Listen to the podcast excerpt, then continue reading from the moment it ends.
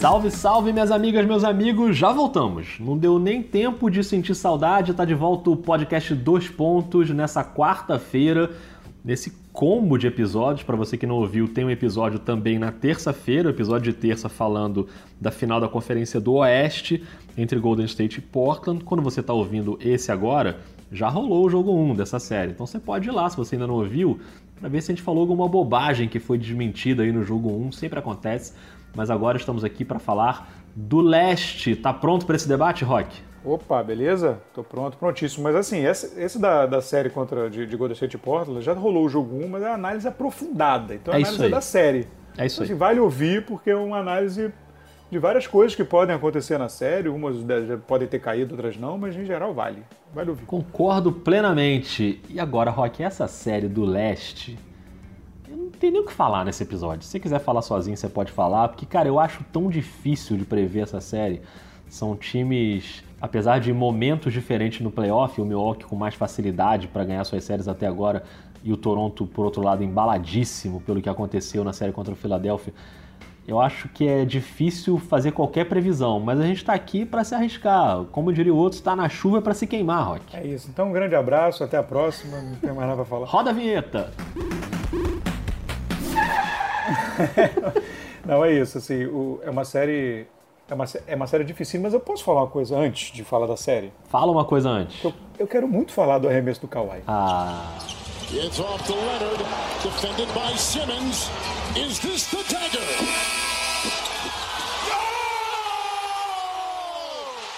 Por favor, não, é importante. Porque, porque o, que, o que é da gente no futuro é um pouco também do que a gente vê no passado. Né? É importante. É importante a gente, a gente observar o que a gente fez para ver, olhar na frente. essa frase acho que você podia começar a pensar aí no seu livro de autoajuda, hein, Rafael? Grandes momentos. Grandes, vou, vou- vou fazer cards de Instagram. Momentos de sabedoria de Rafael. Cards de Instagram. Não, mas é sério. é Assim, que coisa maravilhosa. Que coisa. Que momento épico. Que momento espetacular. Que coisa incrível. É, eu não sei mais quantas vezes eu já vi esse lance, cara, porque por mim eu passo o dia inteiro, todo o restante da minha vida, revendo esse lance do Kawhi. E, é uma junção de tantas coisas, assim, a tensão e toda a pressão de Toronto, de amarelão, de, de, de, de que cai nos playoffs, e, e que abriu e deixou, deixou o Philadelphia voltar. Tipo, O jogo parecia meio encaminhado. E aí aquela bola, uma bola super difícil do Kawhi. Uma marcação, eu não consigo pensar na possibilidade do Embiid fazer uma marcação melhor ali. É, já começa com o Ben Simmons, que empurra o Kawhi pra fora, né, da cesta, assim, leva o Kawhi lá pro canto, o Kawhi não consegue infiltrar em direção à cesta, e o Ben Simmons marca muito bem e ele é forçado a ir pro outro canto. Aí vem o Embiid, né, com aquele tamanho. Exatamente. E, e, e, assim, eu confesso que eu nunca tinha visto na minha vida uma bola quicar duas vezes na parte mais curta, digamos assim, né, do arremesso, e ela ir pra trás. Cara, sério, se aquele jogo fosse em Filadélfia, a bola não ia, porque aquilo foi um sopro da torcida, eu tenho certeza absoluta. Não é possível, cara. É na lateral ali, a galera deve. Não é possível. Eu nunca vi essa bola quicar duas vezes no- e ir pra trás. Assim, isso, é, isso é inacreditável. É uma coisa realmente. Cara, a gente viu várias vezes por vários ângulos todo aquele momento de tensão da torcida enquanto a bola tá quicando no aro e parece que, que a galera tá anestesiada e congelada, né? Não- Você vê que não tem ninguém se mexendo naquele momento. Desde o Kawhi agachado no chão, né? Quando, quando ele ficou olhando, até a torcida inteira paralisada. E, cara, foi um segundo ali, dois segundos que parecem, sei lá, dois anos. E aí quando a bola cai, aquela explosão. Não, e a, e a- e a reação do, da galera lá fora do Jurassic Park, cara, que coisa sensacional. Tem um vídeo, já até botou no perfil do 2.1, da galera lá fora no momento. E, é, tipo, tem uma menina no canto do vídeo que ela quica junto com a bola, assim. ela fica abaixando, subindo e descendo, junto com a bola quicando no ar. Assim, é um negócio, é um negócio realmente sensacional. E momentos como esse fazem o torcedor ficar esperançoso do Kawhi ficar, né? amigo? Ah, tem que ficar, Kawhi, por favor. Porque cria, que cria identificação. É, cria identificação, vai, vai construindo uma história. Faz o cara pensar e balançar, né? Momentos como esse, cria uma, uma, uma união ali. E a reação dele, porque o momento é, é absurdamente histórico. É. Mas a reação dele talvez seja mais histórica, porque o Kawhi ter uma reação daquela. Ele tem uma explosão de, né, de misturando ali euforia e raiva e grito, né? exatamente.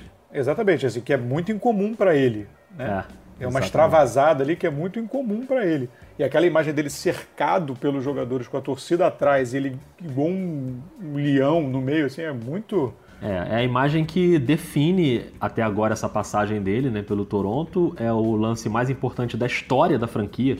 né? Nunca houve nada parecido com isso na história do Toronto Raptors. E tá marcado por ter sido ele, o cara que chegou e muita gente achou que nem jogaria né, pelo Toronto. Ah, ele vai enrolar aí essa temporada para poder assinar com o Lakers no ano que vem. E ele mostra um comprometimento incrível, faz um playoff muito fora da curva. Ele tá jogando num nível assim absurdo. Ele na série contra o Philadelphia, a média de pontos dele é de quase 35 pontos. O que ele joga é, cara, fora do normal. E, enfim, é um cara realmente muito diferente. Eu fico, sem brincadeira, Rock, eu fico felizão assim de ver o cara jogando nesse nível e voltando a frequentar a elite da NBA, assim, de onde ele saiu por um momento por causa da lesão e depois por causa das confusões todas ali em San Antônio. Mas, pô, voltou e voltou muito bem e tô muito curioso para ver o Kawhi nessa final do leste. Exatamente. Não deveria, mas vou dar o meu palpite. Vai dar o seu palpite. Não, não, não, é, não é da série ainda não, calma. Não da série, do, pra onde vai Kawhi? Não, olha só. Ídolo, amado, chance de constante de chegar à final de conferência e aí com isso final da NBA, uma conferência que é um pouco, né, menos mordaz, digamos assim. Você tem um grande adversário que é o Milwaukee, mas enfim, você tem bastante chance de chegar longe nos playoffs. É, não tem mais o Cleveland do LeBron, né? Que ah, o LeBron vai Então, chegar você- sempre. Não Você é mais isso. ídolo, incontestável, amado, do jeito que pelo que ele está fazendo agora, vai ser ídolo, uma, uma, uma torcida incrível, apaixonada, um país ótimo de morar, estrutura ótima, vai se meter numa franquia que é um pandemônio, não tem comando das- do dono a- a- ao, ao general manager, Ao assistente técnico, vamos dizer assim. técnico, ao assistente técnico, tem que administrar um técnico novo com um assistente que vai querer tomar o emprego dele e que é um criminoso, Criminoso. agressor de mulher, agressor de criança. Então, assim, é... vai fazer o quê? lá? Administrar outra estrela que tá frustrada. É sério, tipo, não tem nem conversa, assim, de forma... De forma é, eu entendo, é o Lakers, mas não tem nem... Do Lakers especificamente, pra mim, não tem nem o que pensar. Não, não tem. E nem se for o Clippers, assim, cara, eu, eu não sei. Eu não vejo nenhuma história melhor pro Kawhi do que ficar em Toronto durante muito tempo. Sinceramente, não vejo. Não, não vejo nada ruim. No- todo- todas essas coisas que você elencou aí, o time bom, a cidade boa, o país bom, um momento bom, um bom treinador, a relação com a torcida. Cara, não sei, não sei. Quer dizer, cada um faz o que quer da vida, né? Não posso Claro. mandar ele ficar, mas realmente não vejo nenhuma outra possibilidade melhor do que permanecer em Toronto. Mas vamos à série. Mas vamos à série. E a gente já falou bastante do Kawhi, mas essa série tem, claro, um duelo que todo mundo quer ver, que é o duelo Kawhi Antetokounmpo, que não necessariamente é um duelo que vai se dar no mano a mano na quadra, né? Porque as marcações vão variar muito ali, mas é inevitável pensar nessa série como um grande craque de cada lado, com times que são equilibrados, os times não só é, contam com esses dois jogadores, mas o que eles vêm fazendo nessa temporada aí, especificamente no playoff, não tem como não passar por aí a nossa análise da série, né? Com o Grego de um lado e o Kawhi do outro. E eu só quero é recostar no sofá. Só não digo recostar no sofá porque eu vou estar nos jogos trabalhando, então não posso recostar no sofá. Porque o Sport TV transmite a série inteira da Conferência Leste. Então tô muito animado para ver esse duelo aí de Kawhi e Yannis. É um duelo que, que, que promete muito. É, Existe, existe, obviamente, muita troca e, e não dá pra cravar assim, um duelo, aqueles duelos épicos que aconteciam, né? Assim, de um cara marcar o mesmo cara a série inteira e ficar aquela coisa ali, enfim, isso hoje é muito difícil acontecer. Mas eu acredito ali que, a, que o primeiro marcador do, do Antetokounmpo, a preferência para marcar um Antetokounmpo seja seja o, o Kawhi ou, ou, ou o Siakam. Vai, acho que vai, né, vai, vai transitar ali, mas acho que o Kawhi vai assumir essa responsabilidade ali é, no primeiro momento. Não sei nem. é, apesar de ele ser o melhor defensor, né, ser um grande defensor, reconhecido na carreira toda por isso, mas eu, eu fico preocupado com o impacto do desgaste de uma marcação no Antetokounmpo na produção ofensiva do Kawhi, porque o, o- o Toronto precisa muito do Kawhi no, no ataque. Então, assim, talvez nem seja uma boa ideia né, assim, desgastar muito o Kawhi no, no, no Antetokounmpo. assim. Então, é, Boston Boston, quando foi bem sucedido contra o Antetokounmpo, fez uma marcação, quase uma, né, uma blitz. Talvez o, o, o talvez o, o Toronto opte por uma coisa mais diluída nesse sentido. A estratégia é meio conhecida, né? É, tentar evitar a transição, tentar, evitar, tentar que o Antetokounmpo não tenha espaço para para começar a galopar. É, porque a transição dele significa três passos de um garrafão até o outro, né? A estratégia frustrada de todo mundo é, é tentar que ele fique o mais longe possível da cesta para tentar arremessos de mais longe que, em teoria, são os piores arremessos dele. É, a estratégia não é muito, não é muito, não é, não é muita invenção da roda a estratégia básica, mas a forma como conseguir isso, os técnicos estão buscando variações. É, eu acho que essa questão da marcação e do desgaste defensivo, é claro, isso é uma preocupação, mas eu também acho que o jogador que mais tem condição de fazer isso sem mostrar uma fadiga lá na frente é o Kawhi. Ele faz isso o tempo inteiro, né? Ele sempre marca o principal jogador adversário e está sempre decidindo os ataques para o Toronto. A bola sempre passa na mão dele e ele é o cara primordial no ataque. Então acho que ele tem uma condição física hoje, que era uma dúvida nossa de como ele estaria fisicamente nessa temporada, mas ele já deu várias provas nesse playoff que ele consegue ralar na defesa e depois chegar no ataque e chegar bem. Então acho que nesse duelo, é, o que eu espero é basquete de altíssimo nível dos dois, tanto do Antetokounmpo quanto do Kawhi, com os ajustes e variações que vão acontecendo ao longo da série. Vai ter um jogo que um vai melhor, outro vai pior, mas eu acho que de uma maneira geral os dois vão acabar se anulando ali. É, com, claro, qualquer né, passinho que um dê acima do outro pode ser o suficiente para decidir a série, mas eu, eu acredito fielmente que os dois vão arrebentar na série. E aí a gente vai para um outro duelo que eu também acho que vai ser é, equilibrado e que vai acabar se anulando, que vai ser o duelo das produções do Chris Middleton de um lado e do Pascal Siakam do outro, que também são posições bem diferentes, mas são os dois coadjuvantes dos times, assim, né, principais. Então, é claro que vai ter o jogo que a bola do Chris Middleton vai cair mais ou vai cair menos, e vai ter o jogo que o Siakam vai brilhar mais no ataque, o que ele vai ficar mais defendendo, mas também não consigo puxar aí, sei lá, quem vai melhor na série. Acho que vão ser dois jogadores aí que, que vão acabar ajudando mais ou menos da mesma forma, assim. Mas eu tô muito curioso também para ver como vai ser essa produção desses dois coadjuvantes. É, o, são jogadores que, que, que a, o Chris Middleton já, já era, né, assim, um, um grande colaborador do, do, do Giannis e, e, e o, o, na verdade o Siakam subiu muito de produção nessa temporada e acabou preenchendo uma, uma quedinha do, do Kyle Lowry, né? É que o Kyle Lowry deu uma queda e, e ele acabou assumindo essa responsabilidade ali na, na, na, pontuação e tal, e naquela bola, às vezes, de desafogo do Toronto. Eu acho que esse, essa, esse duelo vai ser, vai ser bem interessante.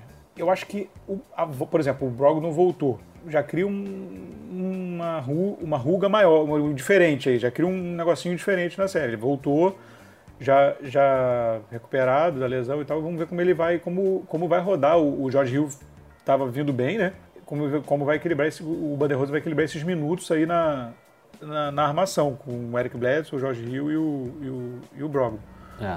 Então, assim, já é mais uma, já é mais uma opção. Isso aí, para mim, cara, para mim, esse miolo aí é que pode decidir a série, que pode ser o fiel da balança. Principalmente esse duelo direto aí do Bledsoe com o Lowry que são jogadores que mostraram já que podem é, ser muito úteis, mas que podem oscilar também. Então, se tem um apagão do Lowry, como a gente já viu outras vezes em playoff, acho que pode custar muito caro. E se o Bledsoe não conseguir ser o jogador atlético, físico, forte na defesa, puxando contra-ataque como ele gosta de ser, se o, se o Toronto conseguir trabalhar bem essa defesa em cima dele, é, aí você pode usar jogadores como Danny Green, por exemplo, que são bons defensores. Mas eu acho que essa, esse duelo aí é o que para mim tem mais uma tendência de desequilibrar um pouco a série, dependendo de para qual lado ela cair. É, você tem, você tem jogadores mais você tem jogadores mais estabelecidos, digamos assim, do lado de Milwaukee, né? Você tem jogadores ali mais parece parece uma zona um pouco mais segura é, essa parte da armação. E, e mas agora assim, é, vai ser muito legal porque são as duas melhores defesas dos playoffs. É assim, vai, vai ser, vai ser uma, um duelo, um duelo crespado, assim. É, provavelmente veremos muita dificuldade dos dois lados para produzir. Assim. Então o, o Kawhi já subiu, ele subiu razoavelmente a, a participação dele na, na, no jogo de uma série para outra, da, da, do primeiro round para o segundo. Ele, ele arremessou mais de cinco bolas a mais por jogo no, no segundo round. Então, assim, o jogo foi bem mais para ele.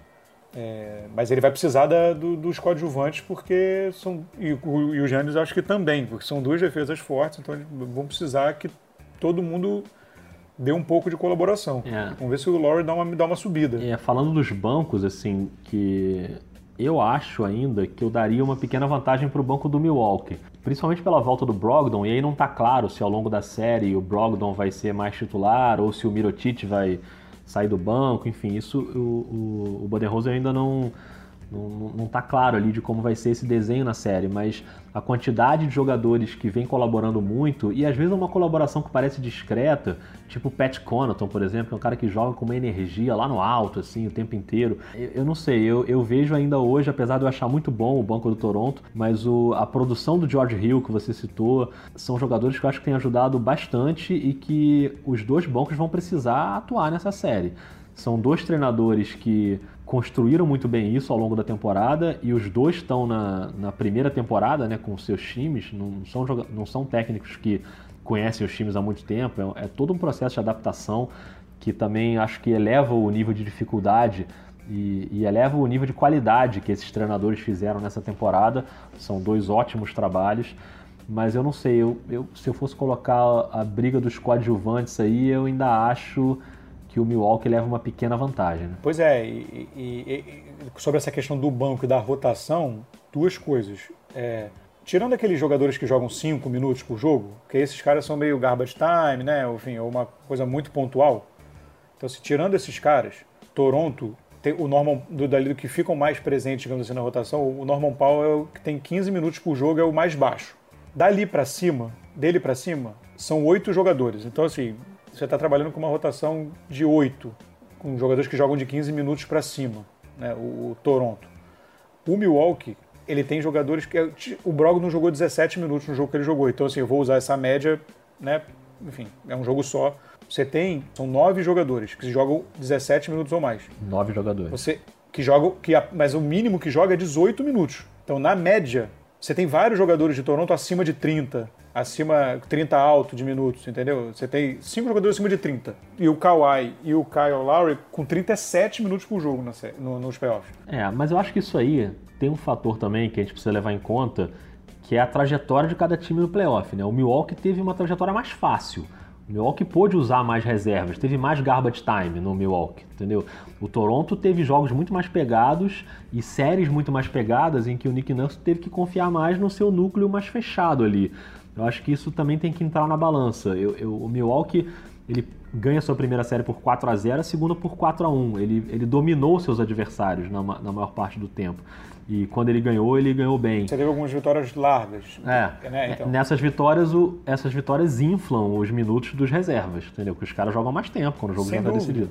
Sem dúvida. Mas, mas, mas a questão. Mas o, o, final do meu ponto é justamente esse também. Se você é, Milwaukee jogou Milwaukee jogou nove jogos, Toronto jogou 12, sendo que, enfim, sendo que os últimos foram assim no nível de entrega sobrenatural. São três jogos a mais e, e, e a série mais carregada agora no final. Também isso é uma coisa que pode ser levado em consideração. É uma temporada longa e, e, e Milwaukee teve a possibilidade de dosar isso melhor e rodar mais o elenco. É, me parece claro que Milwaukee chega mais descansado para essa série. Talvez Toronto chegue mais energizado com esse arremesso do Kawhi no jogo 7, a euforia da torcida. Mas fisicamente não tem nenhuma dúvida, né? Toronto jogou uma partida número 7 e teve séries mais complicadas. O, o Milwaukee, como você falou, né? É, teve aí quatro jogos da primeira série, cinco jogos na segunda e conseguiu dosar muito melhor o seu elenco. Então isso eu acho que é uma coisa que, que, sei lá, eu acho que pode pesar. Mas enfim, é uma final de conferência, então é difícil saber, né? É, as coisas ficam muito equilibradas. Eu tô enrolando um pouco para dar meu palpite, não sei se você tá percebendo isso. Eu tô mas... percebendo, tô percebendo. Mas eu vou dar meu palpite, Rock. Pelo, pela questão do descanso, e principalmente pelo fator casa, eu vou de Milwaukee nessa série, mas eu vou num 4 a 3 não sei se é um palpite ou se é um desejo de ter sete jogos nessa série. Até porque o meu, o, o, meu trabalho da temporada praticamente acaba, né? Quando acaba a final do leste, porque as finais o Sport TV só transmite em VT, então o último jogo ao vivo vai ser o último jogo da, da final da conferência. Então é óbvio que eu quero que tenha sete jogos, né? Para poder fazer mais sete jogos. Mas claro, eu também quero que tenha dos dois lados, porque a gente sempre gosta de séries longas e, e jogo 7. Mas eu realmente acho que vai ser uma série equilibrada demais. São dois times muito parecidos e dois times excelentes. É a série que todo mundo queria ver no leste, né? Desde sempre, desde que começou a temporada. Então eu minha aposta é essa, um 4 a 3 Bucks. É, a gente está meio copiando, né? Nunca não é cópia não, mas eu acho, eu também aposto 4 a 3 4 a 3 Milwaukee por é, por isso tudo que você falou. É, eu acho que acho que, que, que Milwaukee pode levar um pouquinho de vantagem. Eu tenho duas pulgas.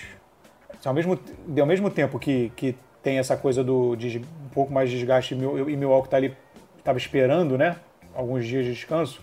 Dependendo de como tiver o vestiário de Toronto, torna esse primeiro jogo um jogo ótimo para dar aquela beliscada. Né? É. Porque o Milwaukee entra meio letárgico, tá meio ali uns dias descansando, meio né, um pouquinho desconectado, Toronto na ponta dos cascos, mordendo, como diz um amigo meu, mordendo pneu de Kombi, e aí pode, pode dar uma beliscada. E, embora é, também seja o Nick seja um técnico né, que está começando e vá sofrer com, com, com playoffs e tudo mais, né, a experiência você vai adquirindo com a vivência, com uma série mais equilibrada aquela característica do Rose de demorar a conseguir fazer ajuste pode custar caro. É. é um técnico que conhecidamente tem essa dificuldade e não, não sofreu tanto com isso nas séries que enfrentou, porque foram séries confortáveis. Numa série mais apertada, pode ser que essa característica dele possa ficar um pouco mais exposta. É, mas eu acho que na série contra o Boston ele respondeu muito bem. Ele perdeu o jogo 1 e fez o ajuste na hora ali e conseguiu Sim. botar o Yannis de volta no jogo. Eu acho que essa fama dele ele deu uma, um belo tapinha nessa fama deu. aí com essa, nessa série contra o Boston. Deu uma mostra, mas eu acho que é. a diferença é muito maior ah, de times, acho. entendeu? Eu o acho Boston que... foi uma coisa, né? Meio... Exatamente. Ah, o meio, Boston, exatamente. O Boston, eu acho que era, era um desafio, mas eu acho que tinha outros elementos do jogo que tornavam esse ajuste um pouco mais fácil de se fazer.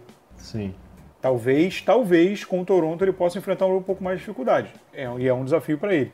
Então, essas pulguinhas, mas eu ainda acho que Milwaukee leva 4 a 3 Muito bem, então concordamos tanto no episódio de ontem quanto no episódio de hoje. Fomos aí com palpites iguais. Na verdade, a gente já combinou tudo antes, é tudo enganação aqui. Mentira! Tá... Mentira! Aqui é tudo freestyle, tudo freestyle. Então, o que importa agora é o seguinte, Rock: é aquele ajuste no sofá, ficar tranquilo, pegar aquela pipoquinha.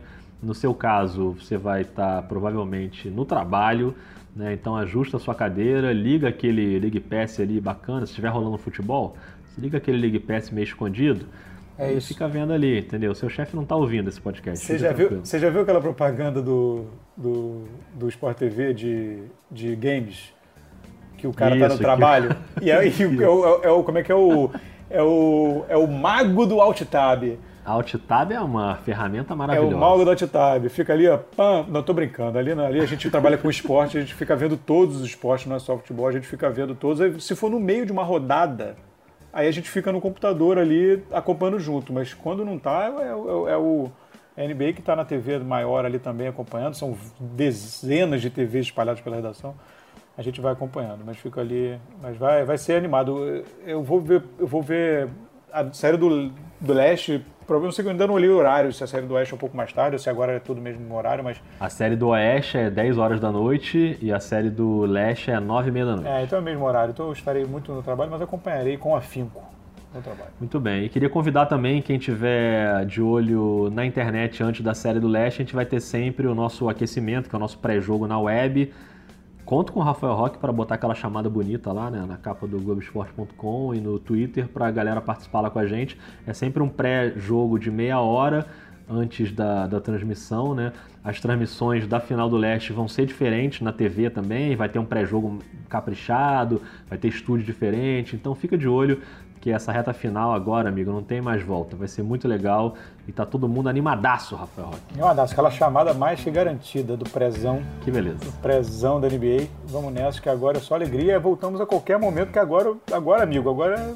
toda hora vai acontecer coisa. Agora todo, todo fato é importante. Qualquer momento. Talvez a gente volte hoje ainda, não sei. Vamos Acho pensar. não, aí não, aí, aí daí forçou. Valeu, Rock. Um abraço. Hein? Um abraço, até mais.